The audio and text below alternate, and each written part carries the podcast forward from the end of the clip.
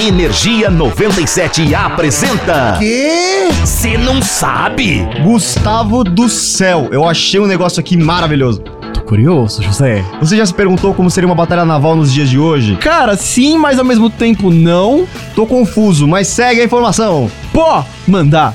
Rolou uma batalha naval de verdade lá no Canal da Mancha e não foi por território nem por ouro. O motivo foram vieiras. Nossa, gente, por que alguém quer brigar pelo, pelo Vieira gremista, cara? Gustavo, eu tô falando do fruto do mar, não do gremista iludido. Ah, bom, mas como assim? Os caras saíram no talo por causa de um bicho?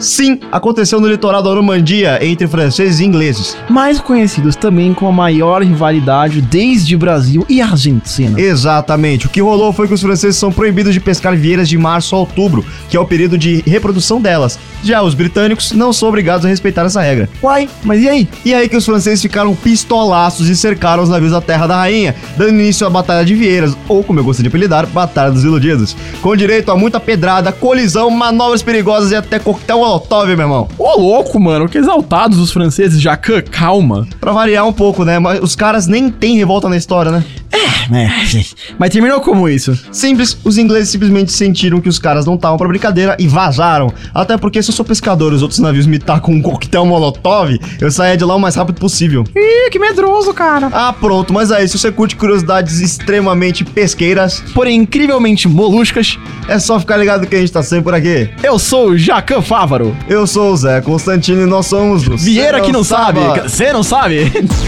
Energia 97 apresentou. Ah, já sei. O quê? Você não sabe?